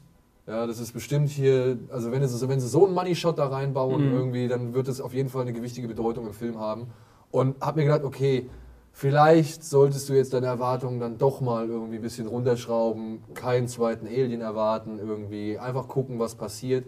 Deswegen war mein Hype aufgrund dieses Trailers nicht so groß. Weißt du, also weil ich jetzt schon da so die notwendigen Informationen hatte irgendwie, ähm, um mir selbst zu sagen, okay, fahr mal runter, lass dich nicht davon anstecken. Scott hat auch Scheißfilme gedreht. Irgendwie, vielleicht wird es ein guter Film, vielleicht wird es ein überragender Film, aber im Endeffekt, wenn es nur ein, sag ich mal, mittelmäßiger Film ist, musst du damit auch zufrieden sein. So, ja. Und bei Dishonored habe ich mir noch nicht mal dann, wie gesagt, ich, kenne, ich kannte die zwei Spielszenen, ich kannte aus, vom Text her, kann ich irgendwie die Grundprämissen, worum es in dem Spiel geht, aber ich habe mir nie irgendwie großartig Trailer oder sonst was oder, oder Screenshots oder so Bilder dazu angeguckt, an denen, anhand derer ich hätte zum Beispiel schon mal sagen können, hm, das Setting ist mir jetzt persönlich immer ein bisschen zu steril oder irgendwie wirkt für mich zu aufgeräumt oder irgendwie zu unatmosphärisch. Weißt du? Also das wäre jetzt für mich zum Beispiel wichtig gewesen, hätte ich dieses Spiel dann das erste Mal in Händen gehalten und hätte es dann eingelegt und, und, und, angefangen zu spielen, dass dann vielleicht meine Euphorie nicht so hoch war oder beziehungsweise, dass ich mein, meine Ernüchterung vielleicht verständlicher gewesen wäre. So war ich echt erstaunt. Ich war echt erstaunt, wie wenig es mir dann doch gefallen hat, so, ja? obwohl es ein gutes Spiel ist. So. Mm, Ja, ich finde aber, das ist die ehrlichste Herangehensweise, ähm, die, die unbefleckte Herangehensweise. Ja. Weil, weil ich meine, das ist halt, das, was ich eingangs schon gesagt habe, dass die, ich finde auch, dass wenn das Spiel oder der Film gut ist, dann kann es sich äh, loslösen von dem Hype, der um ihn herum passiert. Ja? Ähm, anders ist das wie zum Beispiel bei Star Wars Episode 1, ja? wo von jeder hat Bock gehabt auf Star Wars, jeder hat sich gefreut, aus, aus der Zuschauerschaft alleine kam schon ein riesiger Hype und der wurde natürlich dann auch befeuert durch die ganzen Marketinginstrumente, die man zur Verfügung hat. Und dieser Hype war so unmenschlich ähm, und der ist dadurch, dass der Film so scheiße war, natürlich komplett ins Gegenteil verkehrt worden, sodass dieser Film gehatet wird ohne Ende und es ist ja mittlerweile schon absoluter Mainstream, diesen Film zu haten. Ähm, der wird dadurch noch schlechter, weißt du, was ich meine? Ja. Also er ist natürlich, er ist das, was er ist, aber dadurch, dass die Erwartungshaltung so riesig war, hängt es wie so, ein, wie so eine Bleikugel, hängt es noch auch an diesem kompletten Film, weil Er hat auch so ein schweres Erbe. Ne? Ja, das muss man dazu sagen. Aber, aber das hatte, hatten äh, Star Wars 2 und 3 auch im Prinzip. Also, ähm, aber aber davon abgesehen möchte ich nur mal sagen, dass das ist vollkommen richtig, was Nils auch sagt, nämlich durch Hype und Erwartungshaltung ähm, kann natürlich auch eine enorme Enttäuschung Ja. hervorgerufen werden. Und durch enorme Enttäuschung machen sich die Leute dann natürlich auch extrem Luft. Und vielleicht dann auch sogar unverhältnismäßig, weil sowohl die Erwartungshaltung ist schon übertrieben, also ist auch die Reaktion, wenn, wenn der Enttäuschung ist, dann auch übertrieben. Das heißt, Episode 1 ist sicherlich der schlechteste Star Wars-Teil von allen, aber er, er hat ja auch gute Seiten. Er hat ja auch, also als ich den das allererste Mal im Kino gesehen habe, wäre es gelogen, wenn ich nicht gesagt hätte, ich war jetzt hier zwei Stunden ganz gut unterhalten. Erst in der Nachanalyse habe ich festgestellt, was alles falsch lief und was ich alles nicht bekommen habe und so. Aber ey, das war ein Effektfeuerwerk seiner Zeit. Allein die Musiken, Laserschwerte zu sehen, irgendwie, das hat alles schon, schon gereicht, damit ich above average bin, sage ich mal, ja. Ähm, also ein richtig schlechter Film ist Daniel der Zauberer. der auch sehr gehypt Obwohl- wurde. Der auch Obwohl- Hype hatte. Obwohl der in der Cinema, ich weiß es noch, ich habe den Artikel noch vor mir, in der Cinema hat er sogar nur Daumen quer gekriegt. Ach du Scheiße. Ja? kann also er das gar das kreide ich der aber- Cinema heute noch an. Der hat Daumen quer Die gekriegt. wussten einfach nicht, was sie damit anfangen sollen. Ja, vermutlich. Ist das jetzt aber dann, Die aber dann den Slatko-Film halt eben im Giftschrank lassen. Verstehst du, was ich meine? Also er ist ja nie rausgekommen. Ich hätte ihn so gerne mal gesehen, ja. Nee. Ich hätte, ja, Ich gut. wusste nicht mal, dass es einen gibt. Echt? Ja, gut, er ist halt im, Slatko-Film, ja, es ist aber er ist halt, wie gesagt, im Giftschrank gelandet und wurde nie wieder angefasst. Ja. Also ich kann mir nicht vorstellen, dass er schlechter ist als Daniel der Zauberer, weil das ist schon nah an seelischer ähm, Misshandlung. äh, Misshandlung. Es ist wirklich Missbrauch eigentlich, was da passiert. Wirklich, ich hab, danach habe ich mich unfassbar schlimm gefühlt. Also schlimmer als nach jedem Horrorfilm. Ich war völlig Jetzt, weil, paralysiert. Ja, jetzt, war jetzt weil du ihn dir angeguckt hast oder weil der Film wirklich selbst so schlecht war? Nee, also wir hatten damals äh, noch, das war noch in Köln, haben wir uns ab und zu getroffen, ähm, um äh, Trash-Filmeabend zu machen. Nils, Dennis war noch dabei, weißt du, wer noch? Colin. Und ähm, jeder hat irgendeinen Trash-Film mitgebracht. Und den hat, glaube ich, Dennis mitgebracht. Ich glaube, Colin. Oder war's Colin? Nee, Col- war's Colin? Colin, Ja. glaube ich. Colin Gabriel hat ihn mitgebracht. Und wir hatten, nee, Dennis hat Godzilla, irgendeinen Godzilla-Film mitgebracht. Und dann Ja, haben wir halt, und dann haben wir halt, äh, ja, und es waren auch alles Trash-Filme. Meiner war gar, fanden die gar nicht so trashig, wie ich ihn fand. Ähm, und dann Du, ist so ein Slasher-Film. so ein österreichischer Ja. Schlüssel, in drei Tagen bist du tot. Oh. Ja. Ja, den Der habe war ich, aber auch echt nicht. den so hab ich damals im. Kino gesehen, in der Sneak, und ich fand ihn so scheiße. Aber das lag auch zu 80, 90 Prozent an der äh, Sprache der Österreicher. Nichts gegen euch Österreicher, aber ihr, eure Sprache ist alles andere als krass und bedrohlich. Und wenn der Bösewicht, Bösewicht vor einem steht und sagt, geh ins Zweck, Oder ja, geben Sie doch die WOF. Das ist einfach kontraproduktiv zu dem, was da passiert ist. Und dann, ich hatte den einfach abgespeichert als das lächerlichste, was ich je gesehen hatte. Aber wurde natürlich alles wurde getoppt. Was hast du eigentlich? Ähm, ich hatte, ich weiß nicht mehr, ob es der Abend war, wir haben es ja mehrfach gemacht, aber ich hatte einmal mit diesen Videospielen als ähm, Prime Evil, kann das sein? Hieß der Prime Evil? Nee, der hieß nicht Prime Evil. Das war so, da haben die so ein Videospiel programmiert und dann kam, wurde, wurden die da reingesaugt irgendwie ins Videospiel und alle getötet. Und dann kam der irgendwann raus und das war so ganz, die, die Gefahr kam aus dem Videospiel raus, das war so ganz schlecht und der hieß, fuck, wie hieß der? Ah! Ich weiß es gar nicht mehr. Oh, der war ganz schlecht. Aber ich fand es damals so cool, weil das diese Thematik auch mit Videospielen Ja. und Programmieren und passte so gut zu uns und deswegen habe ich den genommen und der war auch echt schlecht. Aber auf jeden Fall, ja. Klingt immer noch eine gute Story. Klingt, Ja. ja. klingt auf jeden Fall nach einem Film, den wir nochmal gucken sollten. Und dann kam halt Daniel der Zauberer und wir, ich, ich will auch gar nicht jetzt groß darauf eingehen, aber wir haben den halt wirklich von Anfang bis Ende geguckt und es war wirklich. Ähm, Entschuldigung, ich glaube, der Tod aus dem Cyberspace, war das der Untertitel? kann sein. Irgendwie so. Ich weiß. Ich ja. weiß es nicht. Und äh, in diesem Daniel Kübelberg-Film hat er ja auch seine gesamte Familie mit eingebaut. Ne? Also die alle Mhm. irgendwelche Gastrollen haben. Dieser Zauberer, wer war das, sein Vater oder sein Ja, Onkel oder was? Sein Vater, Onkel, Diese- oh. Tante haben alle eine Rolle und spielen irgendwie, aber sich nicht selbst, sondern halt wirklich. Man weiß nicht, ob es. Das ist alles so komisch. Ob das Real-Life-Satire gewesen sein soll? Nee, dafür nimmt er sich schon wieder zu ernst. Also äh, ich sag ja, der ist ganz komisch. Das der, war irgendwie so, so, so eine Waldorf, so wie so ein Filmprojekt von der Waldorfschule. Wo Ja, das- er feiert sich ja auch wirklich ab, ohne selbst. Also es geht dann auch darum, weiß ich nicht mehr, wie er mit seinen Fans und Autogramme schreiben muss und wie, wie sehr ihn das beschäftigt. Also er nimmt, er, er, hat es schon auch ernst genommen, was, was passiert. Das war nicht selbstironisch, es war nicht übertrieben genug und, und, und, und so, sondern Er hat seine Erfahrungen reflektiert, aber durch sein eigenes Gehirn. Also das, was ihm passiert ist, gewaschen durch sein Gehirn, wie er es empfindet. Und das kam dabei raus. Das war Oh Gott, das war so furchtbar. schon ein Einblick in das. Kennst du diesen Film? Ähm, natürlich kennst du diesen Film. Eine wunderbare Reise oder nee, hier eine Reise durch Bla, hier, wo der sich klein macht und dann durch die Ja, ja, Blutbahn, fantastische Reise. fantastische Reise. Nein, du meinst die Reise ins Ich. Ja, wo, wo das Raumschiff geschrumpft Ja, wird und das fliegt also er durchs. Fantas äh, Reise ins Ich kam nachher. Fantastische Reise war zuerst. Siehst du? So, egal, ihr wisst, was ich meine. Der, der Ja. Grundgedanke ist, dass man halt durch das Gehirn von anderen Leuten fliegt. Und so es fühlt sich dieser Film an wie ein Flug durch das Gehirn von Daniel Kübelberg. Kübelberg, ja. Egal, äh, jetzt haben wir, jetzt haben wir gerade äh, Daniel der Zauberer gehypt. Wahrscheinlich wird sich jetzt der eine oder andere bestimmt nochmal. Ich meine, mal, sowas zum Beispiel, aber das, mir macht, das ist so ein bisschen manipulativ und auch ein bisschen böse, aber es macht Spaß. Du kannst ja Hype auch generieren und steuern, bis zu einem gewissen äh, Grundpunkt, wo es dir vielleicht außer Kontrolle gerät, wie bei Die Welle oder so. Ähm, aber du kannst es machen. Ne, als Beispiel, ich habe in, in der Schule aus Langeweile von Daniel der Zauberer am Brandenburger Tor. ähm, einen der unscheinbarsten äh, ähm, Jahrgangskollegen von uns Ach, die Story. ähm, zum, äh, den habe ich gehypt, bis er halt zum Jahrgangssprecher gewählt wurde.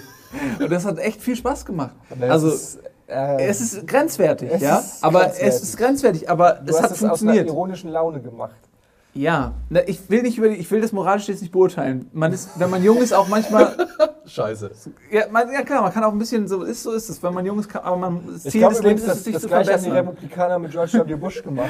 Ey, das behaupte ich nach wie Ja. vor. Also mit dem Junior auf jeden Fall. Ähm, ja, meine ich ja. Ja, ja, genau. Bin ich mir auch sicher. Aber ähm, worauf wollte ich hinaus? Was ich genau, man kann diesen Hype ja auch steuern. Wenn man jetzt zum Beispiel sagt, wir nehmen Daniel der Zauberer und äh, pushen jetzt und sagen, ey, kauft euch alle diesen Film auf iTunes, packt den in die Top 10. äh, komm, wir, wir müssen den auf Platz 1 der Top 10. Das gibt's ja auch. Und Oder so, so, wo so Lieder. Chuck Norris und deine Kübelbergs Karriere ist wieder gestartet. Auf jeden Fall, natürlich, auf einmal ist er voll der krasse Kerl oder so. Also das ist ja auch das Absurde daran, dass man dann so, ich werde einen Amazon-Link einbauen in die Beschreibung. kauft den Film. Kauf ja. den Film, Daniel der Zauberer. Ja, das ist. Ja, wir ich bringen ihn anderen hoch. Film, Ich meine, der Typ ist Millionär. Also, Ja. da, er hat in so, doch, er hat nicht durch den Film, er hat irgendwie in Solaranlagen investiert oder so und ist, ist dadurch irgendwie Millionär geworden. Keine Ahnung, ganz schräg. Ähm, Das war alles nach der der braucht diesen Hype also nicht unbedingt. Nee, aber vielleicht ermutigt ihn es mehr Filme zu drehen. Ja, dass er sein, sein ganzes Geld in Filme zu stecken. Ja. Und dann, ja, ja, das Das nee, er taucht jetzt lieber bei RTL bei irgendwelchen äh, O-Tönen. Ich weiß es. Lass uns jetzt nicht mehr weiter drüber Okay. reden. Das ist, äh, äh, Von ja. was seid ihr denn aktuell gehypt? aktuell? Mh, was bin ich aktuell gehypt? so richtig gehypt. Also, das muss ja etwas sein, was in der Zukunft liegt, Guck mal, ne? die hatten wir jetzt Django Unchained schon mal festgelegt. Ja, wobei, wann, das ist halt auch immer die Frage, was heißt gehypt? Also ich freue mich da tierisch drauf. Ist es schon, reicht es schon als Kriterium für gehypt? Nee, also, Naja. dein, dein, also es- ein Hype ist für, mich, ist für mich auch immer so ein, funktioniert nur so als Schwarmintelligenz. Das ist, wenn man alleine, man kann alleine gehypt sein, aber dann ist es eine Vorfreude. Aber ähm, ein Hype ist, ist, ist, hat für mich was, was Unkontrollierbares, Was wie so eine, Universelles wie so eine Phänomen, Naturkatastrophe auch so ein bisschen, ja. Die, die über etwas rüber prescht und ähm, hat, das hat was, fast schon was Bedrohliches, weil es so, so eine Massenhysterie fast, das grenzt schon an Hysterie, das ist dann so, Also wie die WM 2006. ja, das, ja, das ist, ist das schon Hype? Ist es, ist, ist, ist, ich würde es wirklich nicht als Hype Ja, die, Ja, unbedingt, man könnte aber- sagen, dass die deutsche Nationalmannschaft Ja, okay. um 2006 gehypt wurde, Ja. weil da tatsächlich plötzlich Leute sich dafür interessiert haben und es gefeiert haben, die eigentlich davor sich mit Fußball und, und na, der Nationalmannschaft überhaupt nicht auseinandergesetzt haben und sich dafür nicht interessiert haben und einfach mit sich haben ziehen lassen von dieser, von Euphorie. dieser, von dieser Euphorie. Also das ist, glaube ich, schon, kann man Ich glaube, ein Hype hat auch immer was. Ein Hype hat sowas. Das Gefährliche daran ist, dass es so uninformiert ist. Es reicht aus, dass man sieht Leute, die begeistert sind. Genau. Und diese Begeisterung ist das, was einen ansteckt und einen auch Teil dieser Welle sein. werden lässt. Aber es ist nicht die Auseinandersetzung auf der sachlichen Ebene, sondern es ist eher so diese emotionale sich mitreißen lassen. Und deswegen ist vielleicht ein Hype auch oft ebbt der ab oder, oder verkehrt sich ins Gegenteil, weil der nicht äh, Substanz hat unbedingt Dann bei mal jedem. anders gefragt, was gibt es denn zurzeit für einen Hype? Also no, noch ist es Gangnam Style, ist Mhm. immer noch, aber man merkt jetzt schon, dass es anfängt. Also ich habe erst heute wieder diverse Facebook-Einträge gesehen, wo Leute schon die Anti-Hype-Welle starten, so nach dem Mhm. Motto, nervt Ist mich nicht kannst du Gangnam die Uhr danach stellen? Ja, ja, klar, Ja, natürlich. Ähm, also da findet jetzt gerade die Übersättigung statt. Es wurden schon alle Parodien dazu gemacht. Madonna hat mit Psy getanzt, damit ist das Thema Ellen vorbei. DeGeneres hat Britney- wegen getanzt. Ja, aber ich das sag ist- immer, Madonna ist so die immer noch größte Popfrau mit Lady Gaga. Wenn sie es gemacht hat, wer soll es jetzt noch machen? Obama vielleicht noch.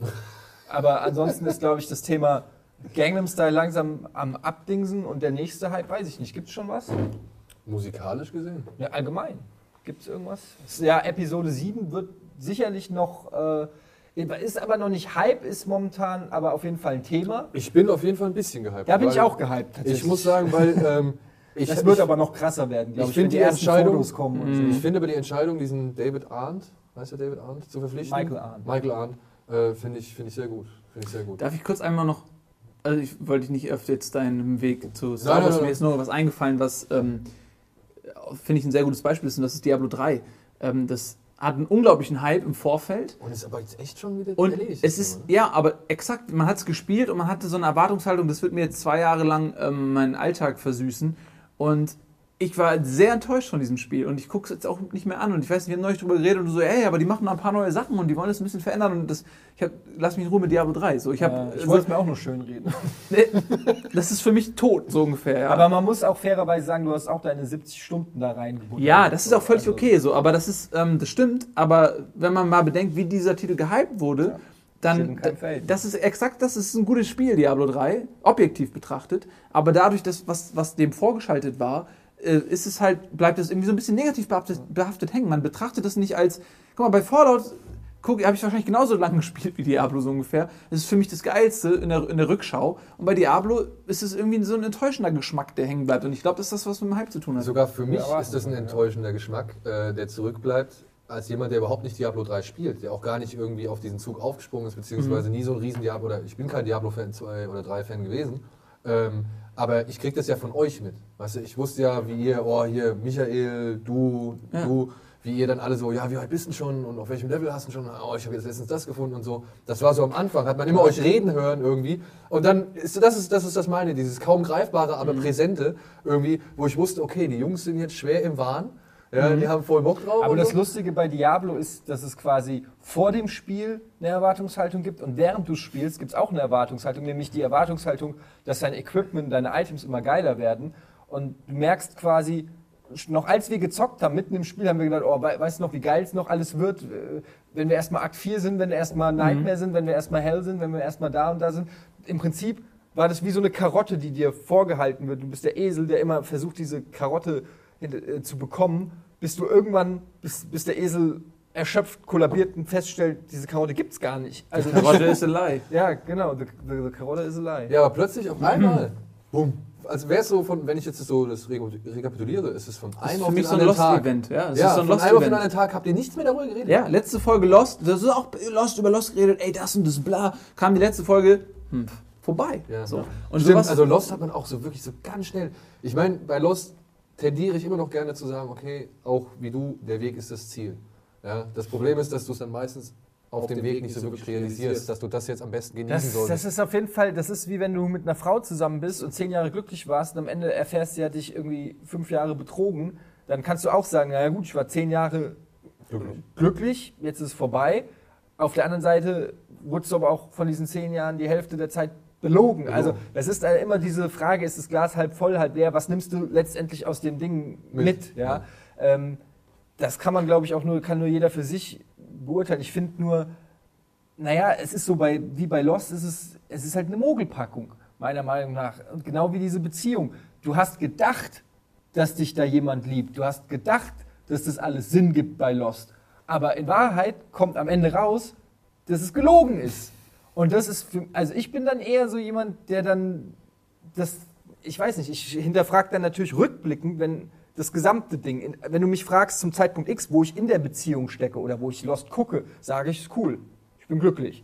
Aber wenn ich das als abgeschlossenes Ding betrachte und von außen drauf gucke, dann kann ich ja nicht mehr sagen, es ist cool, weil dann kenne ich ja die gesamte Wahrheit. Ich kann ja nicht eine Liebesbeziehung, die zur Hälfte aus Lügen besteht, kann ich ja nicht als Gesamtkunstwerk als gut bezeichnen, sondern da muss ich ja dann dazu hin, weißt du, was ich meine? Und so sehe ich es auch bei Lost. Lost funktioniert, solange du es guckst und keinen Plan hast und in diesem Rauschzustand bist, funktioniert es. Aber wenn ich es als abgeschlossenes Produkt betrachte, kann ich, dem, kann ich nicht sagen, dass es gut ist. eine Ja, aber ey, du hast dich irgendwann mal dafür engagiert, du hast dich irgendwann mal dafür aufgeopfert, du hast dich irgendwann dafür, du hast dich mal irgendwann bereit erklärt, okay, ich verfolge das jetzt, ich genieße das oder ich will das jetzt hier. in der. Hoffnung, dass es In der Hoffnung, dass es gut ist. Ja, aber ich meine, du kannst ja auch nicht wissen, ob eine Beziehung für ewig ist, beziehungsweise auf ewig hält. Ich meine, das ist es ja. Wir stürzen uns ja immer auch wieder aufs Neue in irgendwelche Sachen rein, weil wir ja nun mal die, die Hoffnung daran haben, dass es uns. Also ich glaube, den, den Punkt, den Eddie meint und den ich auch äh, verstehe, ist, ähm, dass es gibt gewisse, also man muss sich Sachen erarbeiten, so weißt du? Und wenn sich eine, eine, eine Serie hinstellt und jeden Plot, den sie benutzt, durchdenkt, damit sie keine Plotholes haben und dann ist es ein Stück Arbeit und Handwerk, was du erledigen musst, ja? So wie eine, so wie du kannst entweder die Akropolis aufbauen oder du nimmst eine zweidimensionale Fassade und malst das drauf. und da können sich auch Leute vorstellen, sich fotografieren lassen, hier, ich war da, aber es ist nicht die echte Akropolis. Und der, die, die, der Prozess der Arbeit bei Lost, auf Lost übertragen, was ich sage, bedeutet es, dass die ganzen Scheiß, die da einbauen, um kurzweilige Gefühle zu entwickeln, ja, oder um, um Spannung zu kreieren, die haben alle keine Substanz gehabt. Die waren alle zweidimensionale Fassade. Ähm, und wenn dann am Ende dabei rauskommt, dass das so ist, dann sind das billige Zaubertricks. Wenn ich jetzt eine Serie habe, die aber von vornherein die, ähm, die sich das durchdenkt, ja, und es richtig baut, und am Ende siehst du, fuck, das ist ein Meisterwerk. Weil die haben da und da und da fallen die Punkte zusammen und die haben sich alles durchdacht.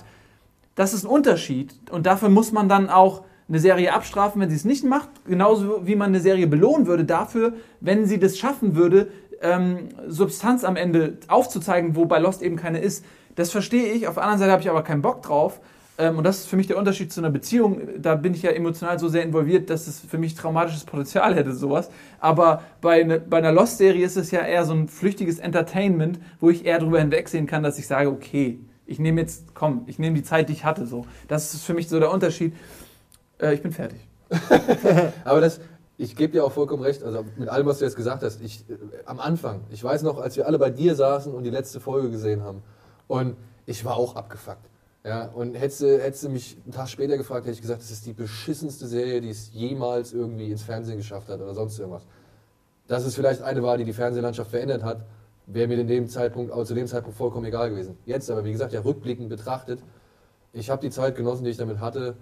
Ich bin enttäuscht über das Ende, aber ich rede jetzt halt auch nicht mehr drüber. Das ist wie halt auch eine, weiß ich nicht, keine Ahnung, eine, eine langjährige Beziehung, die man hatte, wo man auch wusste vielleicht, okay, die letzte, das letzte Jahr, die letzten zwei Jahre waren jetzt vielleicht nicht unbedingt notwendig. Das waren vielleicht Jahre, die hättest du auch schon vorher abkürzen können. Also man hätte bei Lost ja auch schon also vorher sagen können, Ich muss, ach, das wird mir jetzt alles zu abstrus, das wird mir jetzt alles zu viel, das kriegen die stehen eh alles nicht hin, die kürzen schon die Folgen ein. Aber ich muss dazu sagen, als jemand, der ja Lost recht spät angefangen hat und dann wirklich äh, fünf Staffeln komprimiert in kurzer Zeit geguckt hat, ist es natürlich auch nochmal was anderes.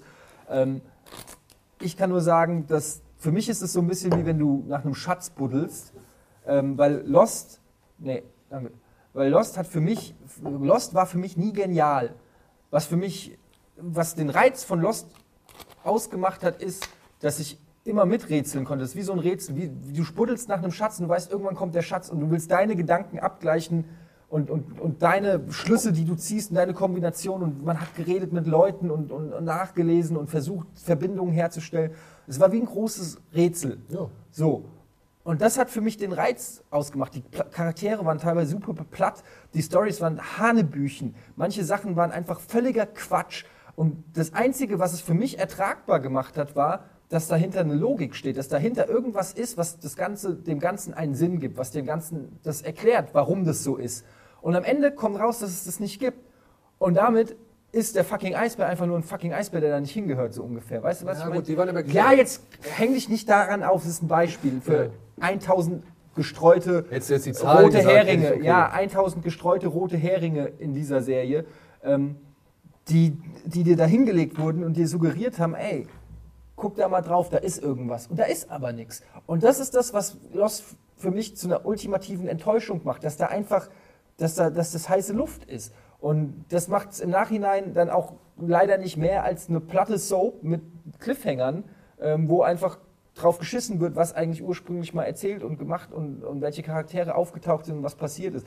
Und das ist letztendlich das, was mich im Nachhinein enttäuscht, weshalb ich auch, natürlich habe ich es zu dem Zeitpunkt nicht besser gewusst und irgendwie Bock hat es mir dann natürlich schon gemacht, sonst hätte ich es ja nicht geguckt, aber es ist halt, ähm, ja, ich tue mich schwer, irgendwas Positives im Nachhinein drüber zu sagen. Wie gesagt, ich kann, ich meine, ähm, irgendjemand hatte mal, glaube ich, von den Produzenten irgendwie, glaube ich, fallen gelassen, dass es dann, also so auch im Nachhinein, es fand ich auch ein bisschen billig, die Ausrede, beziehungsweise diese, diese Aussage, äh, von wegen, ja, es ging von Anfang an immer um die Figuren. Ja, so, also es war halt auch so eine, so eine etwas sehr schwache, halbgare Entschuldigung. Ich muss aber im Nachhinein sagen, da Deshalb sind waren, manche Figuren auch einfach mal zwei Staffeln untergetaucht Ja. und ohne Erklärung wiedergekommen. aber da waren schon ein paar schöne Geschichten drin. Also ich hatte auch wirklich echt schöne, emotionale Momente. Wenn ich da allein, wenn ich allein an diese Folge mit Desmond, wie er Penny auf dem Boot wieder trifft, irgendwie, wenn ich daran denke, das war wirklich eine, sei mir nicht böse, aber wir gehen jetzt zu sehr Ja, ist okay, ist okay, Du bist jetzt ja. dabei, einzelne Szenen aus Lost zu Nein, ich sag nur, ich versuche nur halt so gewisse emotionale Anker hat es dann doch Ja, gehabt. natürlich. Es ist nicht alles schlecht gewesen an Lost, es ist nur eine große Mogelpackung. Ja. Äh, Ich würde sagen, wir sind jetzt schon wieder recht lang dabei und wir, man merkt anhand der Themenvielfalt mittlerweile, dass wir von Tarantino über Lost, über Hype, über was haben wir nicht alles geredet? Gangnam Ähm, Style. Gangnam Style. Äh, ja, man kann glaube ich festhalten, Hype muss nichts Schlechtes sein, hat aber seine Risiken. Wenn man äh, auf den Hypezug äh, aufspringt, weiß man nicht, Ob er entgleist. ob er entgleist oder tatsächlich im Bahnhof der Freude ankommt. Oder ob man nicht vielleicht auch die Haltestelle verpasst. Oder ob man den Ausstieg verpasst. Sehr wichtig. Ja, mit diesem Wort verabschieden wir uns von, mit eurem Sale zum Thema Hype. Ihr könnt gerne mal in, in die Comments runterschreiben, von was ihr gehypt seid. Das wäre. Ähm, außerdem empfiehlt euch der Nils noch eine DVD. Ja, das ist richtig. Und zwar ist es die Bumsfidele ähm, Arschparade. Das ist ein. Was? Ach, Entschuldigung. Äh, Daniel der Zauberer. Das ist aber das inoffizielle Sequel zu der ähm, Bumsfidelen Arschparade. Arschparade. Äh, unbedingt kaufen, anschauen, mehrfach weiterempfehlen und ähm, der beste Film der Welt. Mehr kann man dazu nicht sagen. Ja. Es wird eine Erfahrung ohne Gleichen. Ja, Ja. Wiedersehen. Tschüss.